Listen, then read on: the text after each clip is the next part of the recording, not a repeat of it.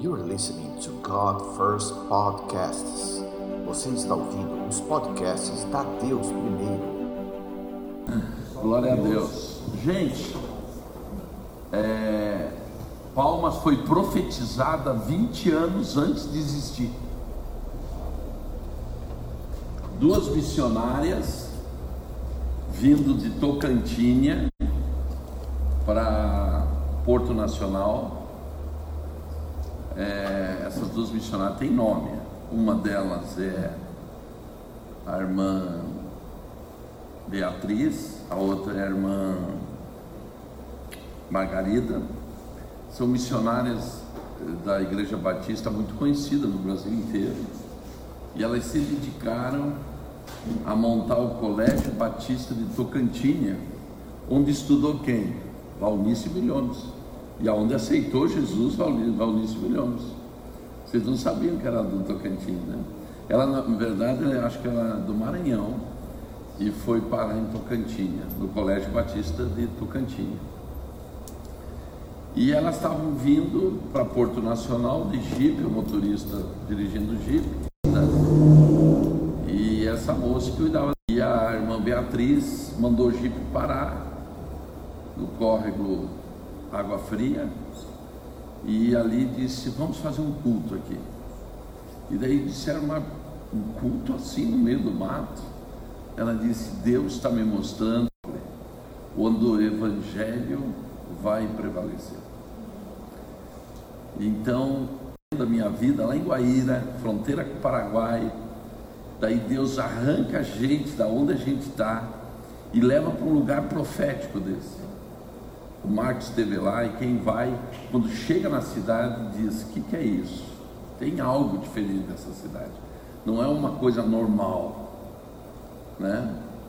Você veja só, nós nunca tivemos menino de rua, nunca teve pedinte na rua, é toda uma cultura diferente, é todo um ar, uma atmosfera do reino super diferente. É, você vai fazer compras, você na loja que você entra, cores, vai abastecer no posto a mesma coisa. Então é toda uma coisa diferente, sabe?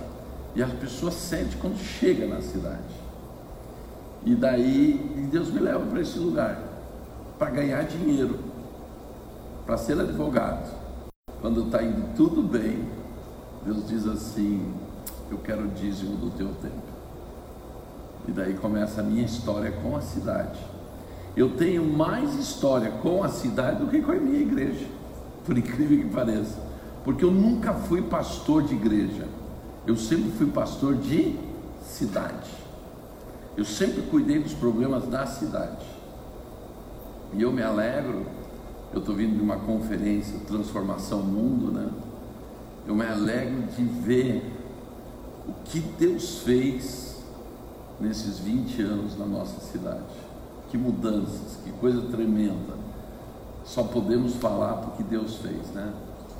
Mas tem toda uma história. E o monumento que ele estava falando, no centro geodésico, nós pusemos um monumento da Bíblia porque era no lugar onde o Collor de Mello pôs um monumento de feitiçaria. Nós conseguimos tirar, né? então no, no centro do Brasil está cravado a seguinte frase: Deus mandou o seu filho não para. Então ali acontece coisas tremendas, muita gente se reúne. É, durante muito tempo, quando eu era presidente da, da Ordem dos Pastores, nós montávamos um circo, uma tenda de circo usar a Bíblia com som, 72 horas. Daí nós reuníamos os pastores e todos os pastores se arrependiam e a gente fazia um culto né, de entrega da cidade. Então, o que marcou Palmas nesses anos, eu acredito que foi a unidade dos pastores. É, que eu saiba, não disputa entre pastor. Até hoje, uma reunião de pastor sempre é uma reunião festiva, gostosa, entendeu? Seja a nova geração que está chegando, seja a velha que já está lá há tantos anos. Então é uma cidade em transformação. E Deus usou tudo isso para me projetar para a nação. Porque se não fosse essa história, eu estava no Tocantins sem ser conhecido. Mas essa história que foi me projetando e agora eu viajo a nação inteira, né? Falando de vários assuntos e um dos assuntos que eu mais gosto de falar é sobre o sobrenatural. Porque a minha vida é marcada pelo sobrenatural. Eu gosto de viver milagres e maravilhas. Amém? Amém? Gente, eu queria em Marcos 16, em homenagem ao pastor, ao apóstolo Marcos, Marcos 16, para o versículo 15. Então está estabelecido aqui. Quem crer e foi batizado será salvo. E quem não crer será condenado. Aonde aconteceu a queda do homem? Que parte do homem que caiu? Foi o espírito? Foi o corpo? Foi o que? Ah. E aonde que é o crer? Na mente. E a mente faz parte da alma.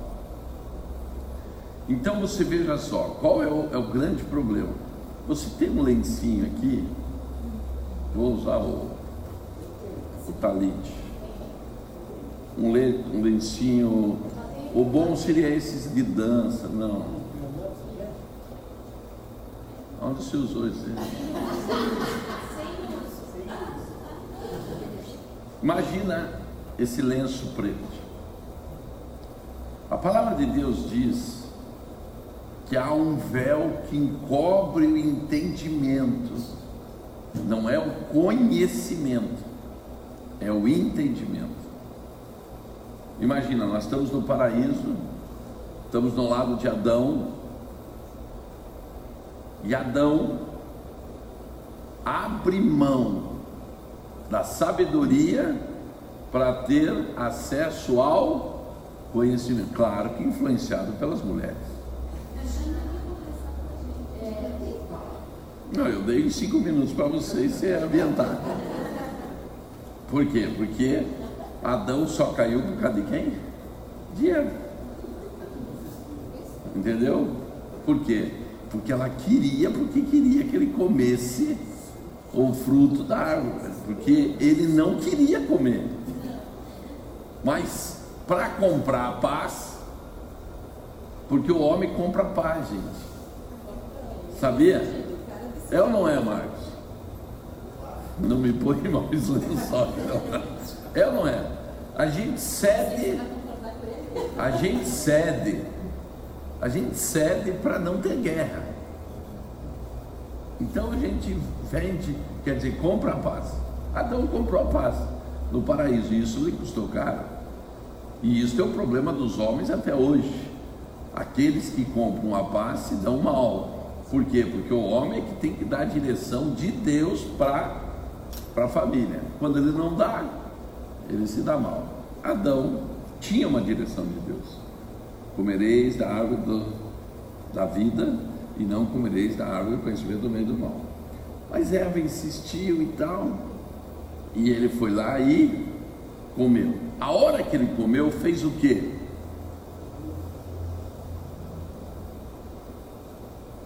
O entendimento do homem foi coberto. Quando nós vemos em Romanos capítulo 12, desmanchou meu cabelo, horas na frente do espelho. O, o, o Romanos capítulo 12, verso 2 diz o que? Não vos conformeis com este século, mas renovai a vossa mente, para que saibais qual é a boa, agradável e perfeita vontade de Deus. Então significa que para o homem chegar novamente ao estado que ele saiu, ele tem que ter uma renovação da mente. Ele não precisa voltar para o paraíso. O estado natural de um homem convertido é a restauração da mente. Sim ou não? Sim. De encobrindo o entendimento. Certo? O que que nós perdemos com a falta de entendimento? O que que você cobra, você é, quer dizer, perde quando o teu entendimento está coberto? Em Isaías capítulo 11, diz assim: que um rebento da descendência de Jessé nasceria e que os sete espíritos de Deus repousaria sobre ele.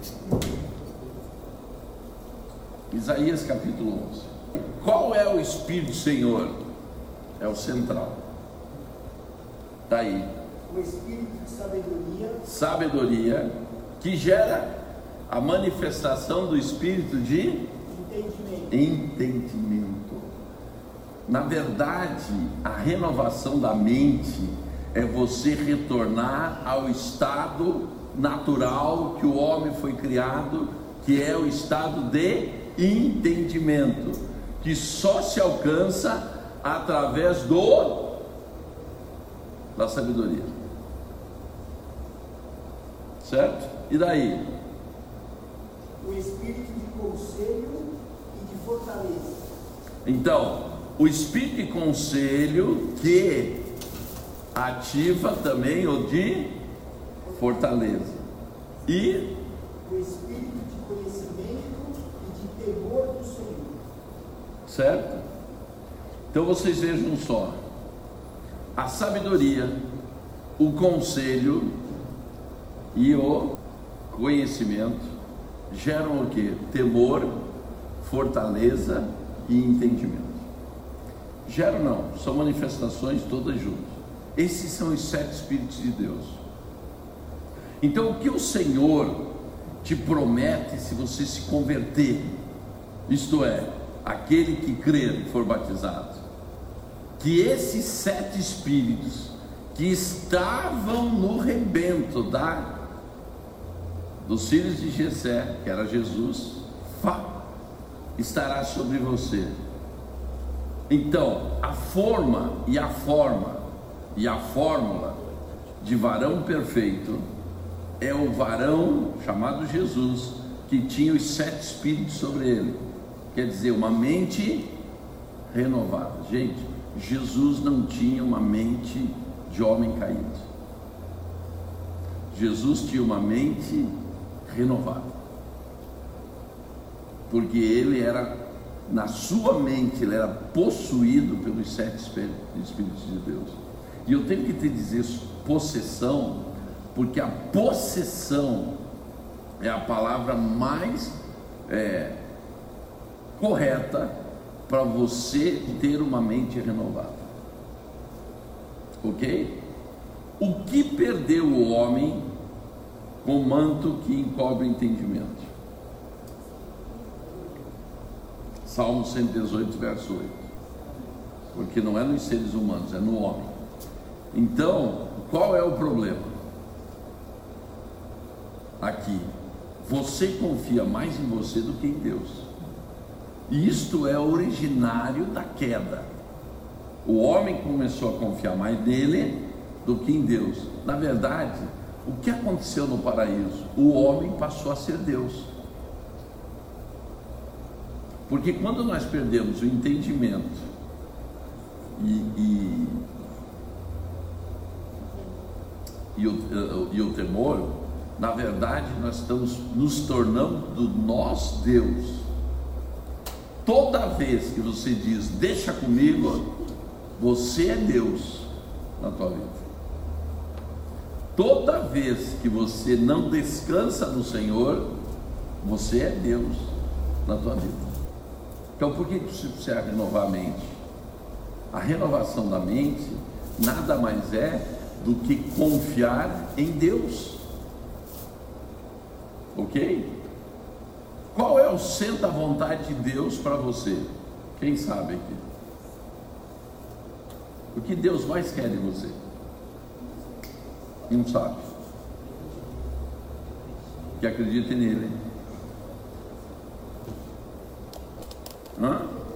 Ah, aqui está certo. O que Deus mais quer de você está no centro da Bíblia. Qual é o centro da Bíblia? Salmo 118, verso 8. Confia no Senhor, não confia no homem. Então o que Deus quer? Deus quer que você louve? Não. Deus quer que você, é, vamos dizer assim, faça qualquer coisa? Não. O que Ele mais quer? Porque todo o princípio da conversão começa na confiança. O que é crer? Confiar. É ou não é? Você pega uma criancinha, põe na mesa e diz para ela: vem, e ela vai, porque ela confia. O qual é o nosso problema? Nós somos tão autossuficientes que não confiamos em Deus. E por não confiar em Deus, nós aqui perdemos a essência do que é andar com Deus. Ok. Por isso que a palavra diz que o Senhor se agrada quando eu ando por fé. Porque a fé é o que? Quem tem uma maçã? Presta atenção, gente. Eu dei todas as dicas para vocês. Eu cheguei com o tesouro aqui, um mapa do tesouro para você chegar e o grande final me responder. O que é a fé? A fé é um é um pensamento. Só para mostrar que vocês são, são muito ligados no natural. Tudo do natural vocês sabem. E o espiritual? Vocês falam, falam, falam, falam, falam da fé, mas não sabem o que é a fé. Para que eu preciso ter uma mente renovada? Para pensar diferente, porque a fé é um pensamento. Dois segundos. Em dois segundos, você decide na tua vida ou anda no racional ou anda na fé. É um pensamento. Então, o que custa você, em vez de querer um carrinho, querer um carro? O que mais agrada a Deus é um pensamento. Por quê? Porque o pensamento é tão importante para Deus, mas tão importante, que a Bíblia diz o seguinte: que se um homem olhar para uma mulher com uma intenção diferente, já pecou e fez adultério com ela. Porque para Deus não é importante a atitude, para Deus é importante o que? O pensamento, porque foi aonde o homem caiu. Então, quanto o homem tiver o entendimento coberto, o que ele é? O que ele é? Ele vai ser tudo menos uma coisa. Entender que ele é o Filho de Deus. Por que, que a gente tem dificuldade de ser filho de Deus? A grande maioria que entra na igreja se diz: Eu sou servo de Deus. E por que não é filho? Porque lhe falta o quê? Entendimento. E quanto você não tira esse véu, você não consegue ser filho. A palavra de Deus diz assim: que o Senhor te tira do monturo e te põe entre os príncipes. Quem são os príncipes? Todo mundo acha que Deus vai te tirar da pobreza, da miséria, do lixo e vai te levar para um palácio para você se relacionar com os governadores, com as pessoas importantes. Não, gente, o texto é muito mais profundo que isso. O texto é que Deus te tira das trevas, da situação de miséria absoluta como filho de Deus e te leva no lugar dos filhos de Deus, que são os filhos do rei, que são os príncipes. Diga para o teu irmão, meu Deus, Meu Deus. eu nunca tinha ouvido isso. Sabe por quê? Porque as pessoas interpretam essa parte materialmente. naturalmente. E Deus não está falando de matéria, não está falando de natural, Ele está falando de coisa espiritual. Ele te tira do monturo, de uma situação de lixo, e te leva a ser o que? Filho de Deus. Qual é o grande problema dentro da igreja? Identidade. Porque a grande maioria dos crentes não se vê como filho. Por isso que não tem acesso a todos os direitos que um filho tem. É o impedimento que você tem. É de filho. Ok? Mas vamos voltar no início. Marcos 16. Agora vem a, o ponto fundamental. E aquele que crê e for batizado será salvo. E aquele que não crê será condenado. E logo em seguida diz o que? Marcos 16. Estes sinais E- acompanharão Aqui, gente. Aqui. Presta atenção. Aqui está a prova. E estes sinais acompanharão quem? Os que creem. e aqueles que creem. Presta atenção. Muita atenção. Aquele que crê será salvo. Aquele que não crê será condenado. Mas os que creem, quer dizer, os salvos, têm sinais. Hum. O teu nome é José? Hã? Para mim você é José. Porque você não me provou que é Rodolfo. Então eu vou te chamar de José, tá bom? Pode chamar, não. Não, você tem que me provar que é Rodolfo. Deixa eu ver, deixa eu ver. Deixa eu ver a carteira. Vocês viram que o nosso seminário é bem interativo, né? Aham! Agora é a prova. Ah, José Santi Ana e a Italiani. Viu? José. É José? Sim ou não? Porque é o que? Rodolfo. Como que ele me prova que é Rodolfo? A identidade. Ele tem um sinal. Ele tem uma prova que prova que ele não é o José, que ele é o Rodolfo. Então eu tenho que te fazer uma pergunta fatídica agora. Qual o sinal que você tem que você é salvo? Porque a Bíblia diz: "E esses sinais acompanharão aqueles que creem". E aquele que crer for batizado será salvo. Então me prove que você é salvo. A Bíblia diz quais são os cinco sinais. Diga comigo. Expulsarão demônios em meu nome. Expulsarão demônios em meu nome. Imporão as mãos sobre os enfermos e eles serão curados. Porão as mãos sobre os enfermos. Falarão novas línguas.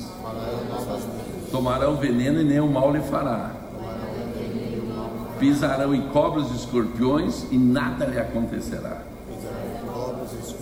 Então a Bíblia especificou a marca do salvo.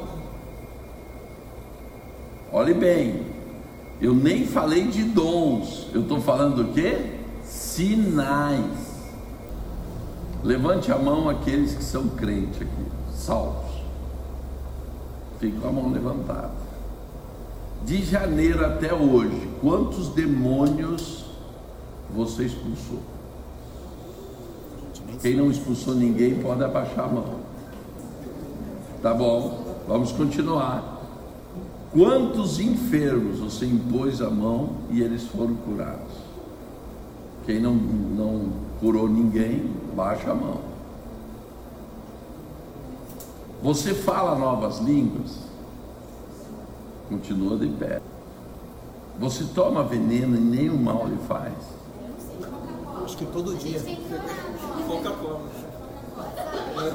Por que, por que, que eu estou fazendo esse exercício com você?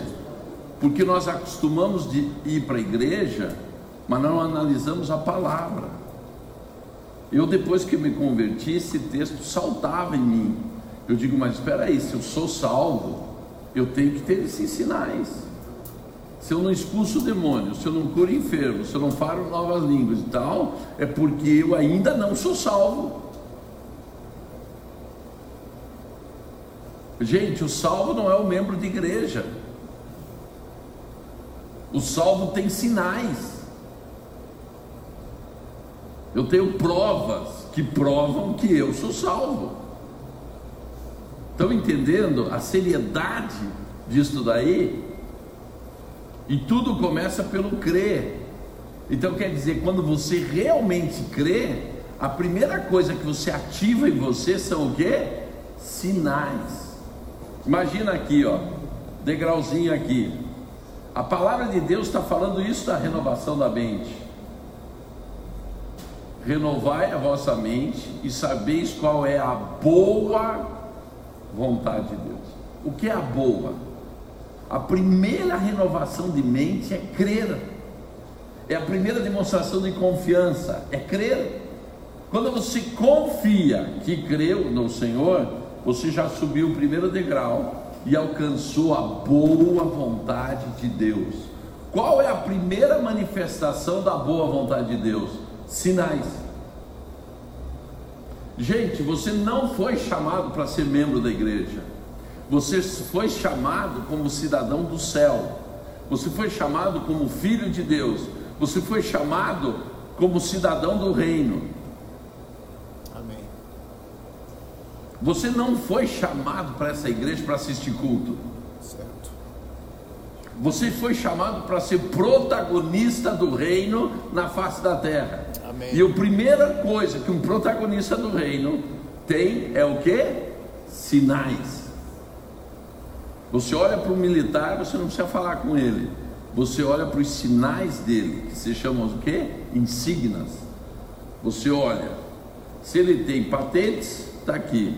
Se ele tem insígnias, está aqui. Você já diz, é sargento, é subtenente, é capitão, é major, é general. Só de olhar para ele, porque ele tem o quê?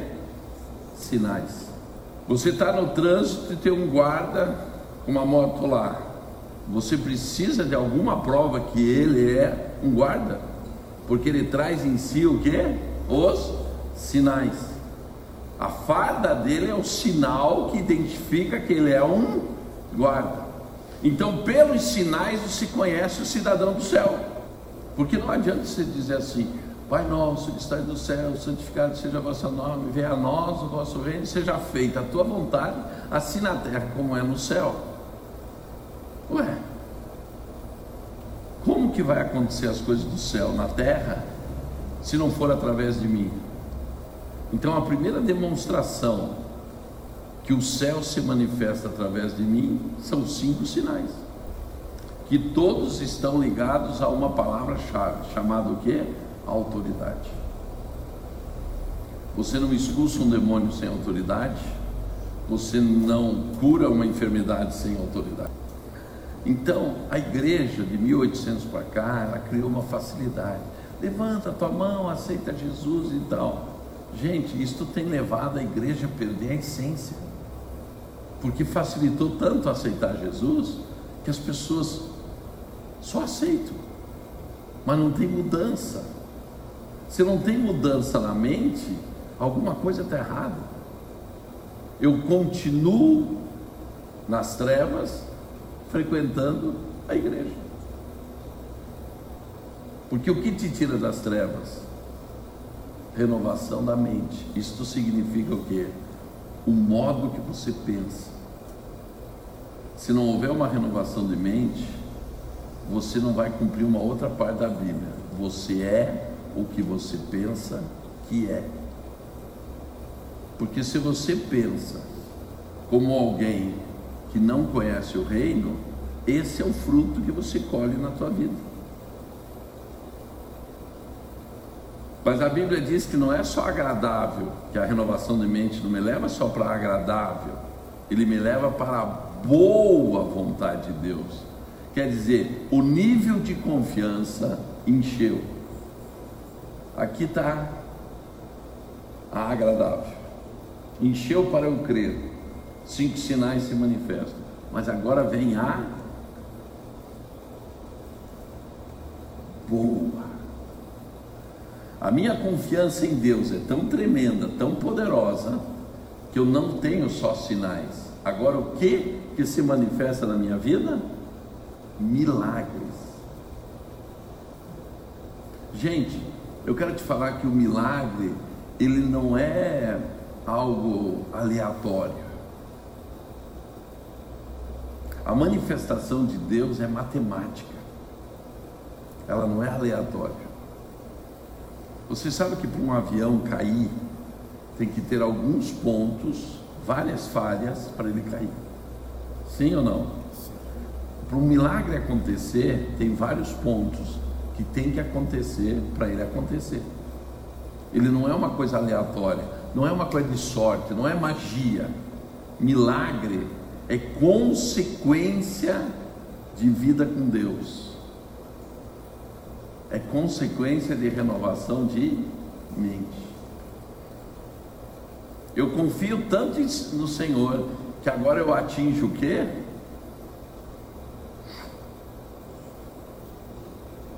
Agora eu vou começar não só a ver sinais, começo a ver o quê? Milagres. Mas gente, a minha confiança agora, minha renovação de mente me levou a um nível de confiança tão grande que eu passo dos limites e a minha confiança começa a derramar. O que, que aconteceu? Eu não vivo mais milagres, nem sinais. Eu começo a viver o que? Maravilhas. Você sobe os degraus aqui e se manifesta o reino em você aqui. Boa, sinais. Agradável, milagres.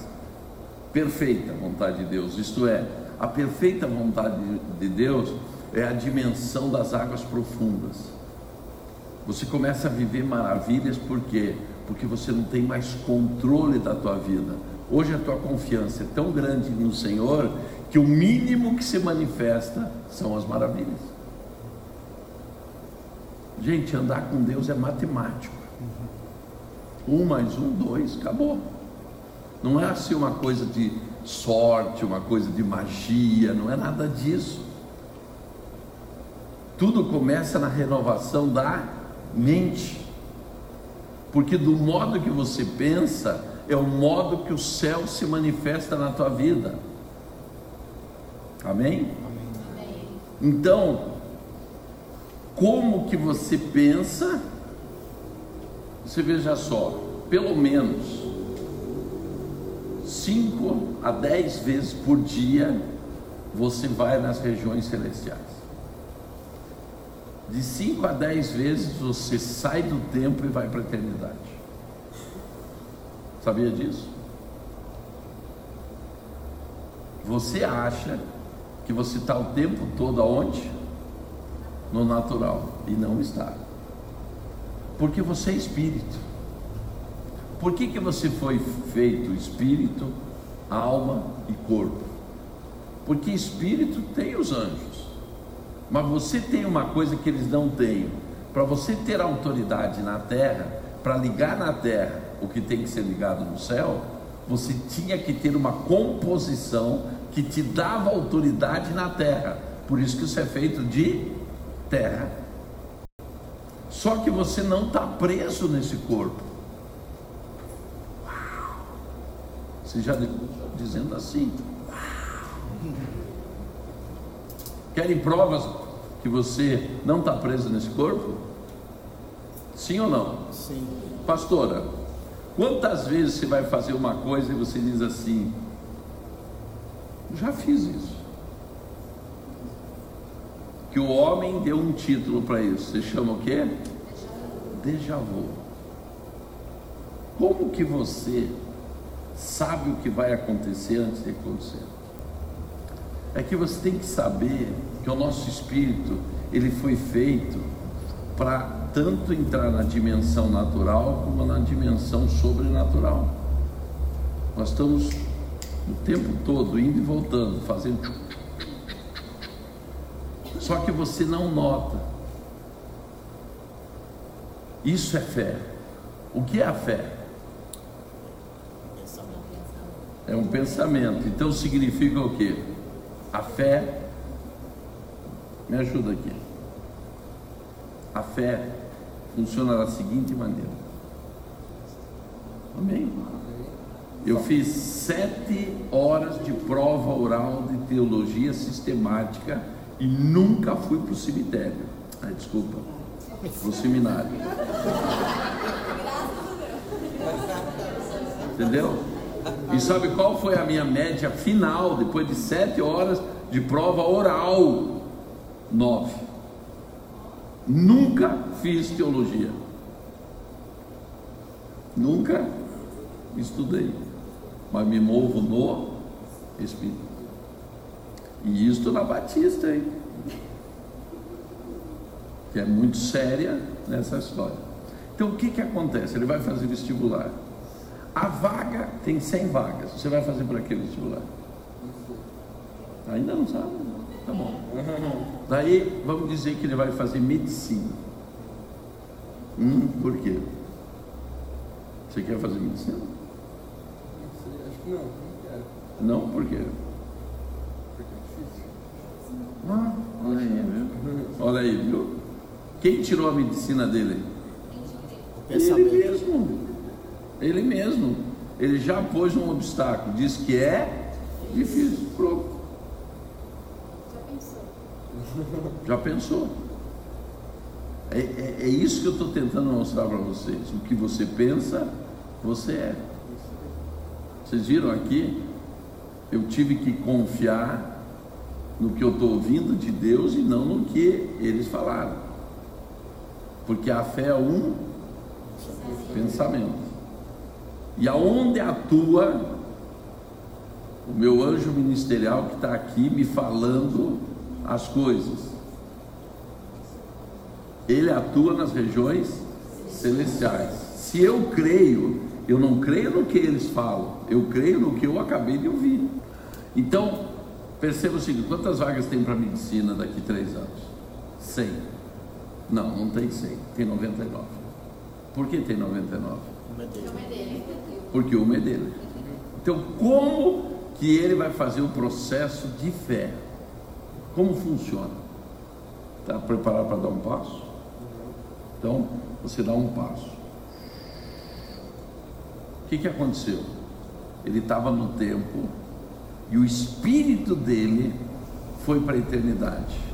E isto acontece conosco o tempo todo. E na eternidade não tem tempo. Então você vê o passado, o presente e o futuro.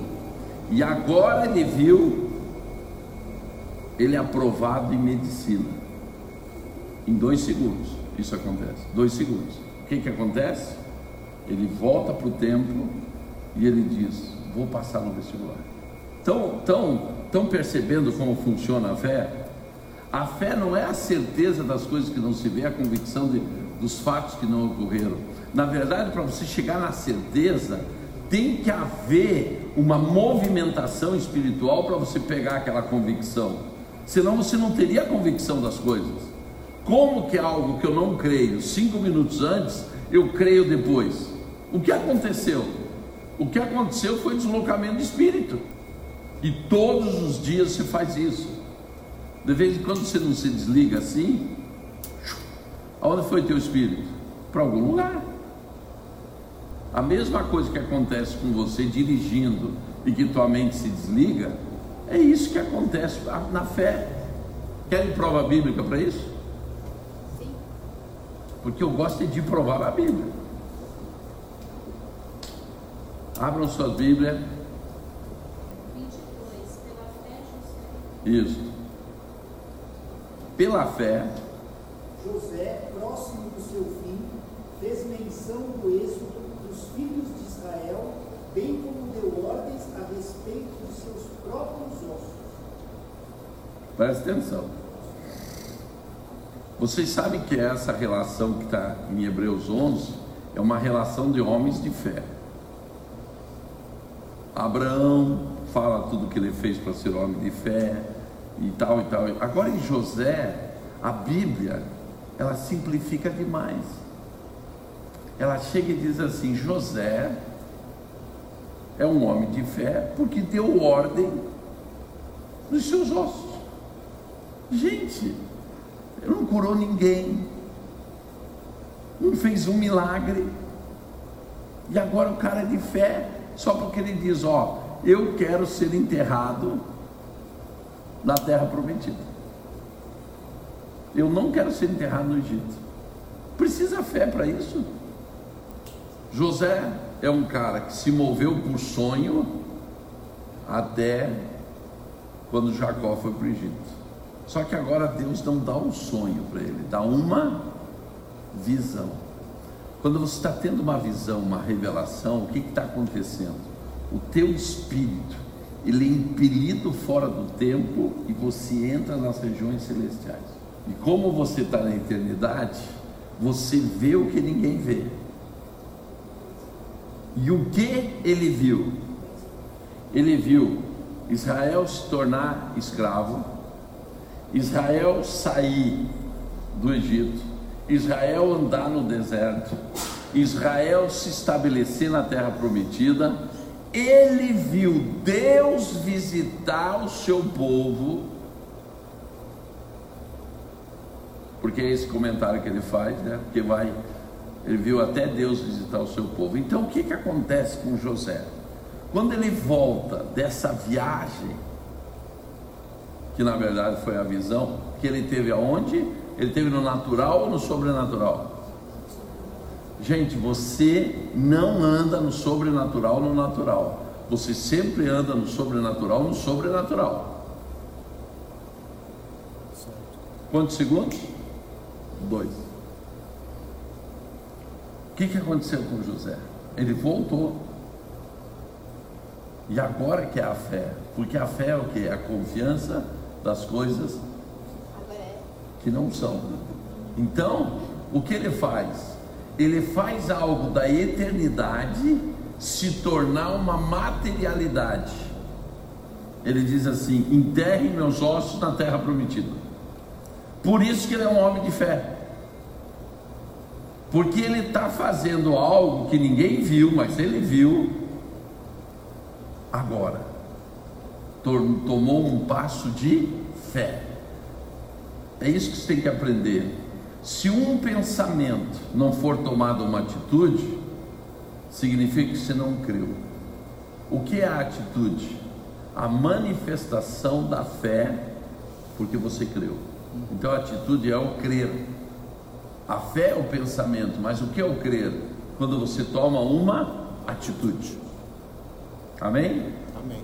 Eu preciso agora de dois rapazes. Um eu tenho aqui, tem outro aí. Este aqui é José tendo a visão. E este aqui é José morto. José, atenção, passo passo na eternidade. Atenção.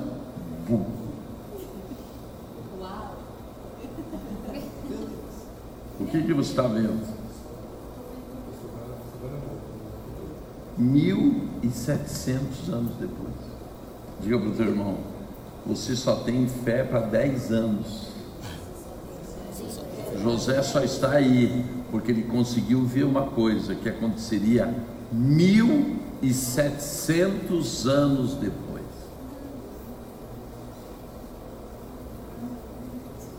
Por que, que ele deu ordem para levar os seus ossos e ser enterrado? Porque ele viu o que? O povo saindo do Egito, o povo sendo é, escravo, o povo, o povo saindo do Egito, o povo andando no deserto, o povo a terra prometida, e agora ele vê uma coisa. Ele vê chegando no, no templo um casal com um bebê. E dali a pouco vem uma profeta e diz assim: Já posso morrer. Acabei de conhecer a salvação. Vem Simeão e diz: Já posso morrer. conhecia o Messias. O que José está vendo? Que não é no natural, é nas regiões celestiais. Ele está vendo Deus visitando o seu povo. Viu só isso? Não. Agora ele viu Jesus morrendo na cruz. Jesus enterrado. E diz a palavra que Jesus ressuscitou. E na hora que ressuscitou, o céu, a terra tremeu, os túmulos abriram e os mortos ressuscitaram. O que José viu? A sua própria ressurreição. Mil e setecentos anos depois. Por isso que ele deu ordem dos seus ossos. Porque aonde Deus visita, o mínimo que acontece é mortos ressuscitar. É a decisão que você toma depois de uma visão. É a decisão que você toma depois de uma sensação. É a atitude que você toma depois que o teu espírito foi e voltou. E você não nota. Por que, que você não nota? Porque como você foi feito para se mover nos dois ambientes, você acha isso tão natural que você nem vê, nem percebe. Mas o que acontece mesmo é isso que eu estou explicando para vocês. É uma movimentação espiritual do teu espírito, que uma hora ele está no corpo, mas outra hora ele está nas regiões celestiais. E o que você consegue ver lá? O futuro. Por isso que você tem tanta convicção. Eu vou passar, eu vou comprar, eu vou conseguir, eu vou não sei o que. Da onde vem essa força? Não é que é simplesmente você, oh, não, gente. Nós somos seres visíveis. Nós temos que ver para crer. Se Deus não te mostrasse nas regiões celestiais, você não cria. Por isso que as pessoas dizem, ah, eu sou que nem Tomé, tenho que ver. E realmente é verdade. Se a gente não vê, a gente não crê. E dali a pouco você volta das regiões celestiais com tanta certeza, é que como, é como se fosse acontecer no dia seguinte. Então José, o que, que ele fez? Ele teve a visão. A primeira atitude que ele disse é o seguinte: para eu viver isso, eu preciso estar aonde? Lá. Isso não é de José, isso é de todo aquele que crê. Essa é a dimensão que nós vivemos quando cremos. Nós não vivemos na terra. Ontem, por exemplo, quem estava ontem aqui? Eu ministrei três horas. Sim ou não? Você viu a, o tempo passar? Por que, que você não viu o tempo passar? Porque nós não estávamos no natural. Nós estávamos sendo ministrados aonde? Nas regiões celestiais. Quando a gente não vê o tempo passar, é quando a gente está em um outro ambiente, em uma outra dimensão. Por isso que a gente não vê o tempo passar. Então, sabe esses filmes de máquina do tempo, dessas coisas que a pessoa é arrebatada e tal? Isso daí é o que acontece diariamente com a gente. Cinco, dez vezes por dia. Só que nós temos um problema sério que nos não deixa a gente ter esse entendimento naquilo. Quando você consegue tirar, você vê nitidamente como que funciona o mundo espiritual em tua volta e como você se move no espírito o tempo todo. Falta o quê? Tirar o véu que encobre o entendimento. E qual é o espírito maligno que põe esse véu em você? Se chama espírito da Grécia. Espírito da Grécia. Qual é o espírito da Grécia? Aquele que Daniel ficou sabendo lá. Nós estávamos combatendo o espírito da Pérsia e depois dele virá o espírito da Grécia. Qual é o maior inimigo hoje teu? O espírito da Grécia. Por isso que você não crê. Porque o espírito da Grécia faz você acreditar no quê? Na ciência, na filosofia, em tudo isso daí. E não acreditar em Deus. Isto é, não confiar em Deus. Por que, que as pessoas, por exemplo, têm dificuldade de, de entregar o seu dízimo? Mesmo aceitando Jesus, mesmo estando na igreja, mesmo sendo batizado, mas na hora de mexer com o financeiro tem dificuldade. Por quê? Porque você aprendeu que poupando você terá, mas você não aprendeu que dando não te faltará. Então aqui estão dois raciocínios: um raciocínio do reino de e dar-se-vos-á, e outro raciocínio da Grécia: poupe e sempre terá. Então você tem que fazer uma escolha. Ou eu vivo movido por Mamon e pelo espírito da Grécia, ou eu vivo movido pelo sete espíritos de Deus. Porque a única coisa que pode te salvar na tua mente do espírito da Grécia são os sete espíritos de Deus. A coisa é tão séria que eu fui fazer um ato profético em Atenas, no templo de Zeus, que é o espírito da Grécia. E dei um véu preto para cada pessoa. Depois que eu preguei sobre como se libertar do espírito da Grécia, e dei a fórmula, que é através dos sete Espíritos de Deus, eu disse: todo mundo põe o véu. Todo mundo pôs o véu. Nós estávamos uns 50 mais ou menos. Então eu disse: agora nós vamos começar a rasgar o véu. E todo mundo fez assim e começou a rasgar. Gente, todos os funcionários do templo endemoniaram e gritavam e corriam pelo templo assim. Ah! Foi uma, um tropé, mas foi um tropé. O templo ele não é pequeno, é, é muito grande, é quase um estádio de futebol. Mas foi um tropé, você precisava ver. Daí me disseram assim: apóstolo, está vindo uma mulher furiosa atrás do senhor. Na hora, eu só falei para o meu filho assim: tira a fita da filmadora e entrega para a Márcia.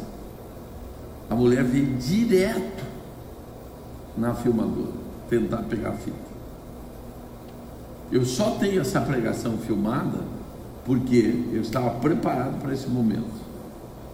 Eu já tinha avisado meu filho. Quando eu te disser tira a fita e entrega, não discute. Vocês sabem como é adolescente, né? Os adolescentes eles querem saber por quê. Por quê? Eu digo, você vai saber os porquê, depois eu te explico. Mas na hora você cumpra só faça. E ele fez. E nós salvamos a, a gravação só por causa dessa atitude. Porque o que eu estou falando para vocês é sério demais. Hoje, o que está dentro da igreja? O espírito Grécia. Nós queremos provar matematicamente, filosoficamente, materialmente, que Deus é Deus. E não é assim que se prova que Deus é Deus. Deus se prova que é Deus andando no quê? No Espírito. Não esqueça, a teologia é grega. E qual é o objetivo da teologia? Provar que Deus não existe. Não existe. Todo cara que entra no seminário com raras exceções, saem frios, sem fé, sem vida com Deus. por um motivo. Por que, que vocês acham que a grande maioria dos jovens, depois que entram da faculdade, existe um esfriamento espiritual? Porque lá é o centro do espírito da Grécia. Jesus pega os seus discípulos e vai para Cesareia de Filipe para falar a palavra mais tremenda e poderosa que existia. E por que em Cesareia de Filipe? Porque em Cesareia de Filipe fica o templo de Pan, o templo de Zeus e a prata, praça das ninfetas. Quer dizer, os deuses da Grécia mais forte que operavam na mente das pessoas. E ele diz o que? As portas do inferno. Amém? Não. Ele falou a boca do inferno. Porque o templo tinha como uma boca, e os sacrifícios eram jogados aqui. Nós interpretamos em português como porta, mas era boca. A boca do inferno não prevalecerá sobre a eclésia. O que é eclésia? Erroneamente, nós pegamos e traduzimos eclésia como igreja. Não existia igreja. Jesus não estava falando de igreja. Jesus estava falando de governo. O que era a eclésia? Uma comissão de Roma, escolhido por, um, por Roma, para estabelecer a cultura, a educação, a arte, tudo em uma cidade. Então ele não está falando de igreja. Ele está falando do que? Da função da igreja. A função da igreja é o que? Nós não somos um órgão espiritual, nós somos um órgão de governo. Governo esse que é atuado nas regiões celestiais e no natural, porque foi nos dado a capacidade de ter um corpo para o natural e ter um espírito para o espiritual. E a alma, qual é a ligação dela? Ela que traz a existência em você o espiritual trazendo para o material é na alma. Eu tenho uma pregação que se chama Alma Prostituta, que é o meu próximo livro que eu estou lançando, Alma Prostituta. O que é o problema da alma prostituta? Querem saber qual é o problema? Abra sua Bíblia em João capítulo 4. Qual é o problema da tua alma? João capítulo 4. Para nós lermos esse texto, nós vamos trocar duas palavras. Onde fala Jesus, nós vamos falar espírito. E onde diz mulher samaritana, nós vamos tratar de alma. E aí você vai conhecer qual é o diálogo que o teu espírito todos os dias conversa com a tua alma. Porque a tua alma tem uma função: saciar a sede do espírito. Porque qual é a função da alma? Ir na fonte das águas vivas e pegar águas vivas e saciar teu espírito com águas vivas. Daí ele diz: Dai-me das águas. E a alma diz o quê? Como sendo você judeu, pede a mim que sou samaritano. Então, o primeiro argumento que a alma te apresenta sempre é o argumento da religiosidade. Por quê? Porque a alma não, se ela não conhece a fonte de águas vivas, ela quer completar a sede do teu espírito com religiosidade. E o que a gente vê hoje dentro da igreja? O povo se saciando de religiosidade e não das águas vivas o povo no natural, sem acessar o sobrenatural, andando do que? Da única coisa que nós podemos colher no natural, religiosidade. Nunca esqueça uma regra básica, quatro M's. Todo mover de Deus, primeiro M, a tendência do homem é transformar em movimento em monumento e morte. Porque a alma, ela não pode gerar um mover. Então ela tenta substituir o mover em movimento. Porque quem atrai o mover de Deus são almas que conhecem a fonte da vida ou das águas vivas. Então o teu espírito diz: Estou com sede. A alma responde o quê? Mas você é judeu. Então você começa a pôr em off e viver uma religiosidade. Você começa para a igreja por ir. Você começa a fazer as coisas por obrigação. E você perde o que? A essência do espírito. E o que foi um dia um mover de Deus na tua vida virou um movimento. E em breve se transformará em um monumento. E por último, alcançará a morte espiritual. Por isso que nós temos que conhecer a fonte verdadeira. Certo? Segundo argumento da alma. A A alma alma respondeu: O Senhor não tem balde, o poço é fundo. Segundo argumento da alma. Se o primeiro foi a religiosidade, qual foi o segundo? Situação e circunstância. O poço é fundo, você não tem balde, a corda é curta. Quer dizer, os argumentos que a tua alma começa a usar na tua vida. Porque, gente, para andar pra, por fé, é uma alma tratada, com uma mente renovada, pensa diferente. A fundura do poço não é importante, o não ter balde não é importante, nada disso mais é importante, porque o mais importante é o que você crê. É ou não é? Quem vive com Deus do impossível não se preocupa com fundura de poço, com nada disso, sabe que a água virá. Então, o segundo argumento que a alma tem, quando a alma não conhece a fonte das águas vivas, é te mostrar situação e circunstância. Não posso, não vou conseguir, não sei, não estou preparado. Vem os medos, vem a reputação, vem a vergonha, e daí você não sai do lugar. Então, o primeiro argumento da alma foi a religiosidade. Segundo, situação é circunstância. E o terceiro? Qual foi o argumento da alma agora? Próximo. Senhor, quero que me dê dessa água para que eu não tenha mais sede nem precise vir aqui buscar. Qual é o terceiro argumento da alma? Acomodação. A tua alma o tempo todo está tentando te acomodar.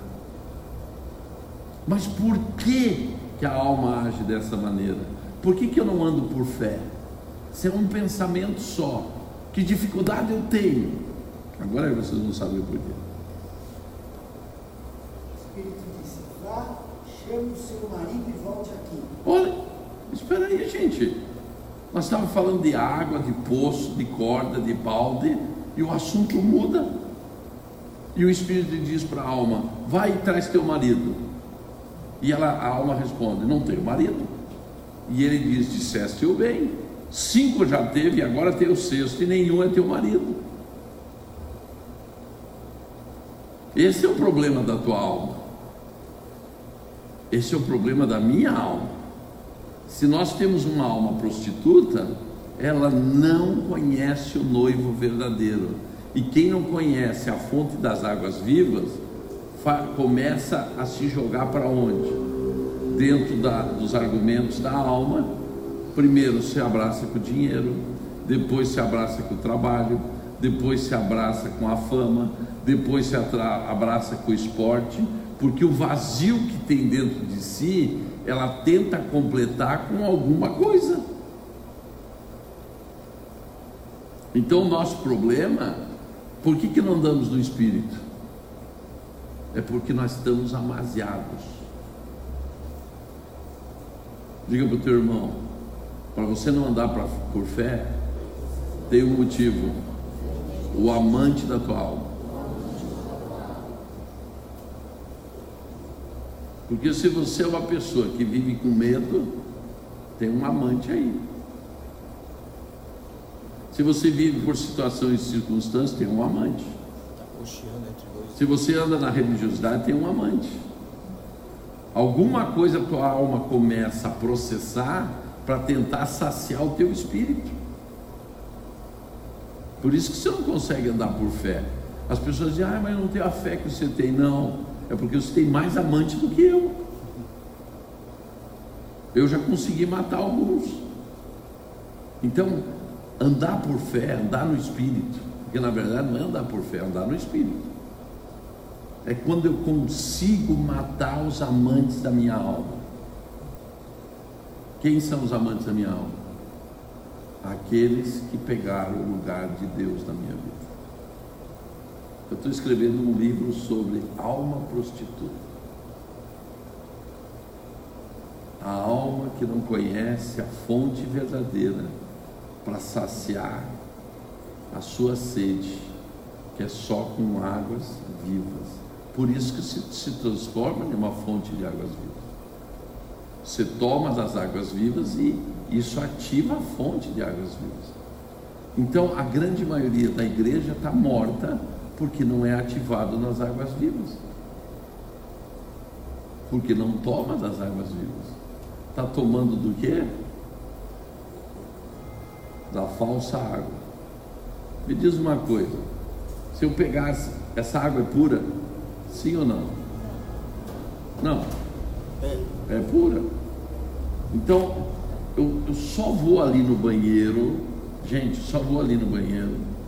Eu vou pegar com conta-gota uma gota de água do vaso sanitário. Vou pôr aqui dentro e vou te servir. Você bebe? não, Por quê? contaminada. Porque está contaminado. É isso que a alma faz todo dia com o teu espírito. Ela te oferece um copo de água contaminado e você toma.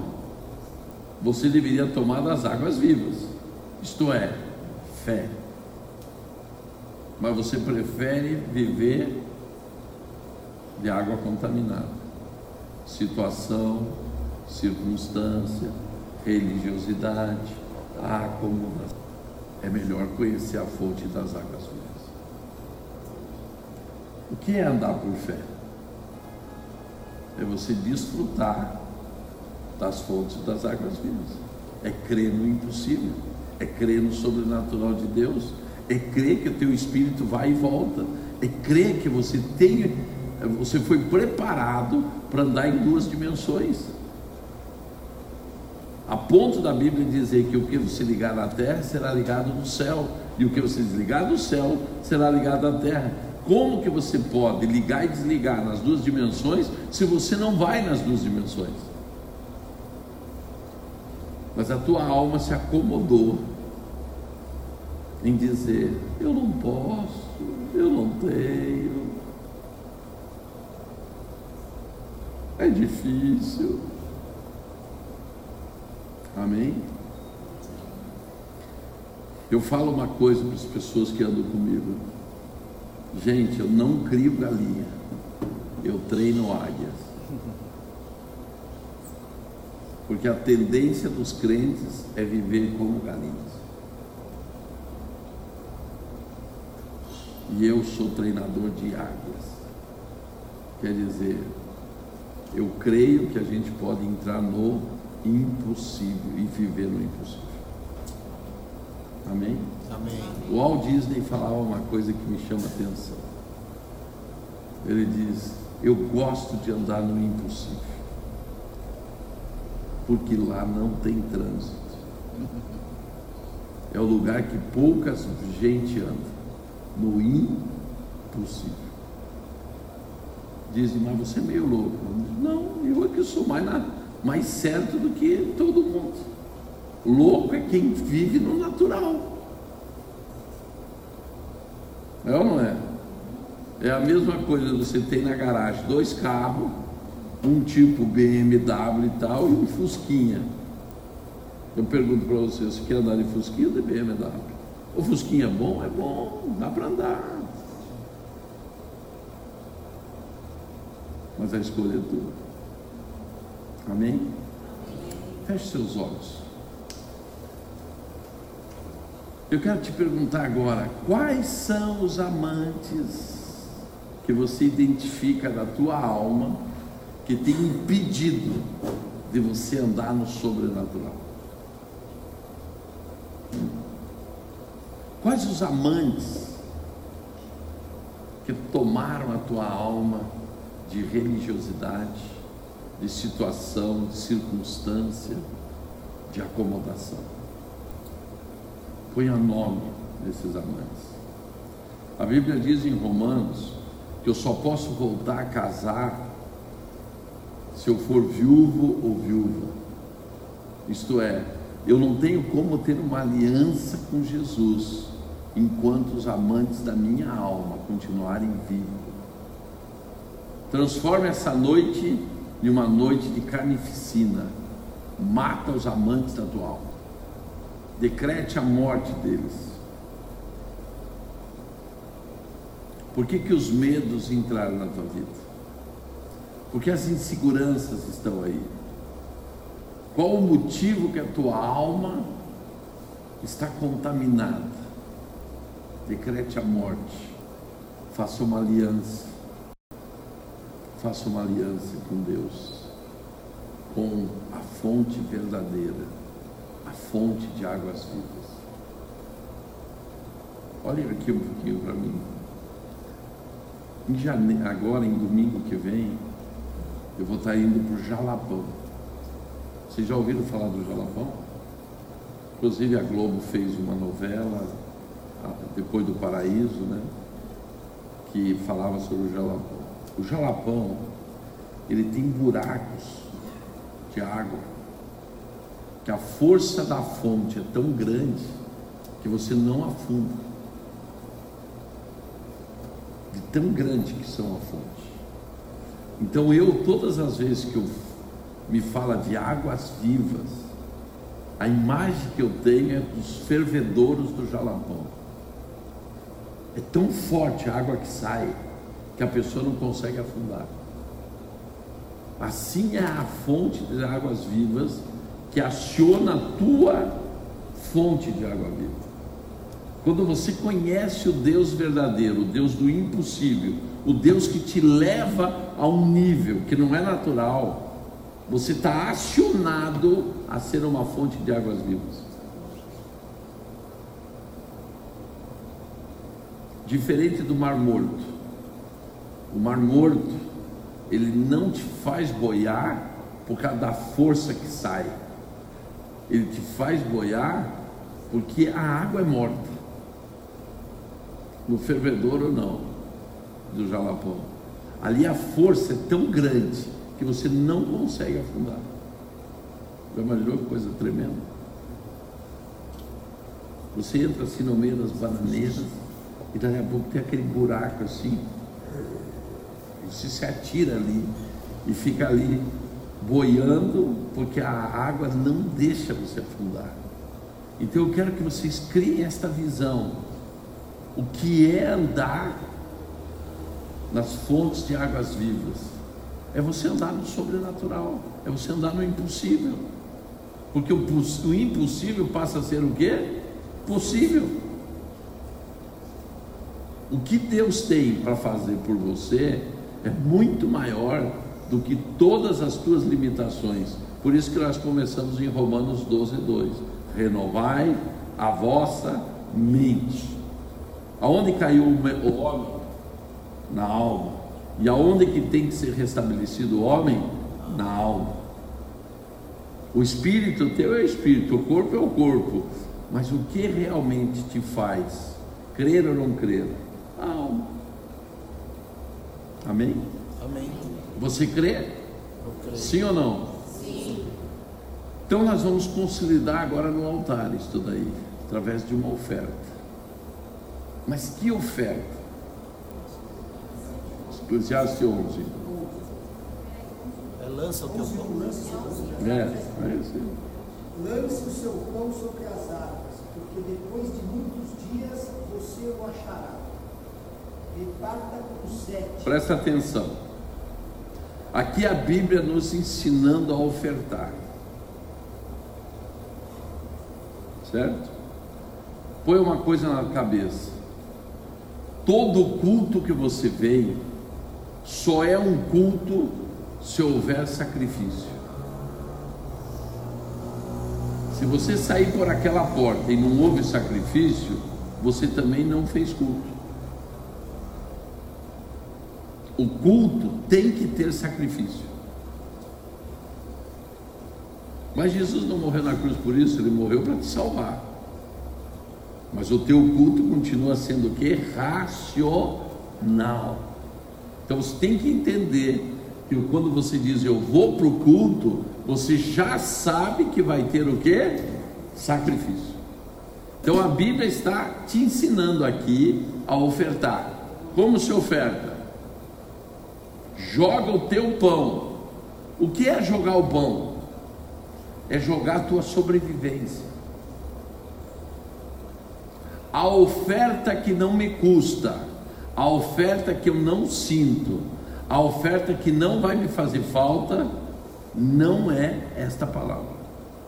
A palavra diz o que? Joga o teu pão, quer dizer, joga o que vai faltar para você. Por quê? O que acontece com o pão na água? Ele vai amolecendo e vai se desfazendo, e as suas moléculas vão se tornando parte da água, certo? E acontece um fenômeno: o sol evapora a água, a água forma uma nuvem. E como que volta esta nuvem? Em um aguaceiro. Então o teu pão que se joga na água, na verdade voltará para você como um aguaceiro, como uma chuva. É isso que você tem que entender. Eu não posso, eu tenho que aprender a ofertar. Como se oferta? Primeiro, tem que ser um sacrifício, tem que ser a da sobrevivência. Segundo, isto se tornará não um pão, mas um aguaceiro na minha vida. Tudo que eu dou aqui, eu recebo ali como? Como a própria Bíblia diz: Dai, dá-se-vos-á. Como? Boa medida, sacudida, recalcada, transbordante. O que, que é isto? O Senhor está te mostrando que Ele vai suprir as tuas necessidades, Ele vai te fazer sobrar, certo? Ele vai te dar para emprestar e Ele vai te dar para investir. São as quatro dimensões de prosperidade que você vai viver. Então, primeira é Daí deve-se usar boa medida. Boa medida acaba com as necessidades. Recalcada vai começar a sobrar, sacudida. Recalcada você vai ter para emprestar. E a quarta você vai ter na transbordante para investir. Certo? Interessante vem agora. O interessante vem agora com sete e até mesmo com oito. Ju, por que, que a Bíblia não diz reparte com 15? Disse reparte com sete e reparte com oito. Por que, que a Bíblia não disse 15 e disse 7 e disse 8? Os dias. Diz para o teu irmão, se prepara, porque agora a revelação é profunda.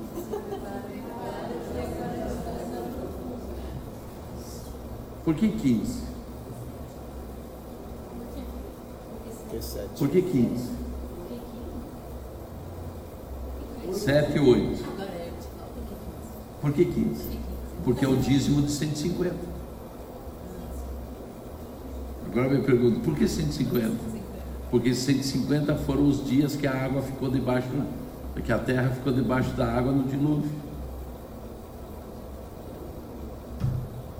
Então, o 15 é o que? O dízimo da purificação.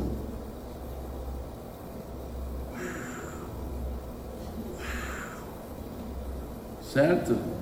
E daí você abre lá no Salmo 120 e você vai ver os 15 salmos dos degraus.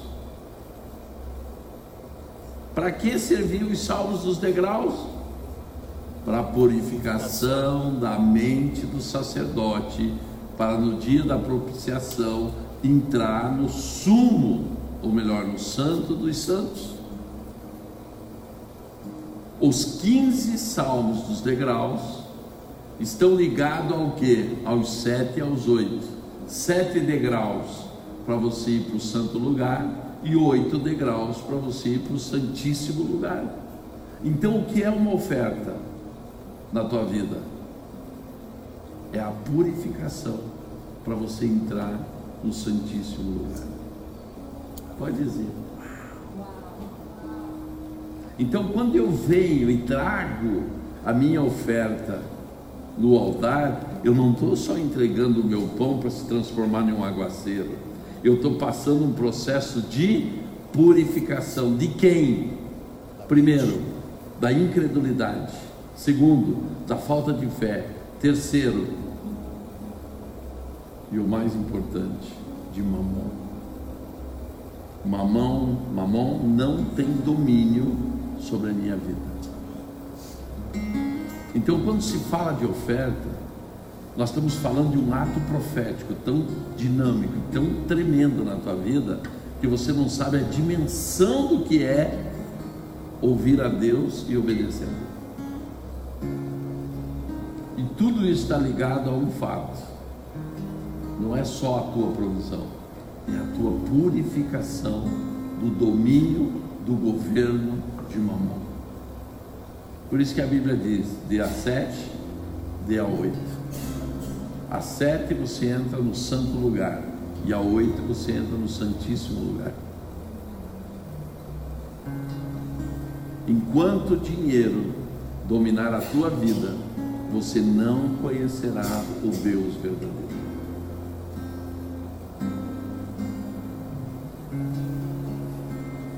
Eu te pergunto, vamos para Israel? Qual é a tua a alma a tua alma respondeu o que primeiro? Não tenho dinheiro. Todo convite e toda proposta que você recebe, você sabe qual é o Deus que está no domínio da tua vida. Pela resposta que a tua alma te dá. Sabia? Não posso, porque não tenho dinheiro. Quem está no domínio da vida? Mamon. Tudo posso naquele que me fortalece. Quem está no domínio da minha vida? Deus. Amém? Feche teus olhos. Hoje nós vamos fazer uma remissão por todos os momentos que você foi frágil na fé por todas as vezes que você ouviu a Deus e não obedeceu a Deus, por todas as vezes que você escondeu em vez de andar no sobrenatural, todas as vezes que mais importante foram tudo do que você viver o sobrenatural de Deus. Então pergunta para o Senhor, Senhor, hoje eu quero levar para o altar a oferta que simboliza uma purificação na minha vida. Lança o teu pão às águas, que no tempo certo voltará sobre a tua vida como um aguaceiro. Mas você não está só preocupado com a volta, você está preocupado em andar no Santíssimo lugar.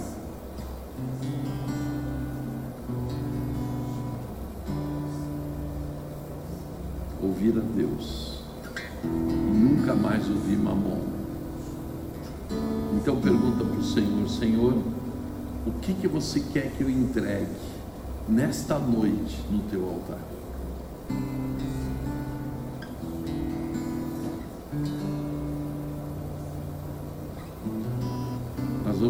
Começar a louvar os e nós vamos louvar o Senhor. Então você traz a tua oferta, se não está aí, traz amanhã. Caso você queira passar a maquininha para dar a tua oferta, está aqui. A única coisa que você não pode fazer é uma coisa só, o quê? Deixar de ouvir a Deus e obedecê-lo. Porque a tua alma está dizendo e está pronta para dizer o quê? Não posso, não tenho. Mas agora, a palavra que você ouviu começa a transformar-se no quê? Na realidade da tua vida. Você não vive por situação e circunstância. Você vive no sobrenatural. Vamos ficar de pé.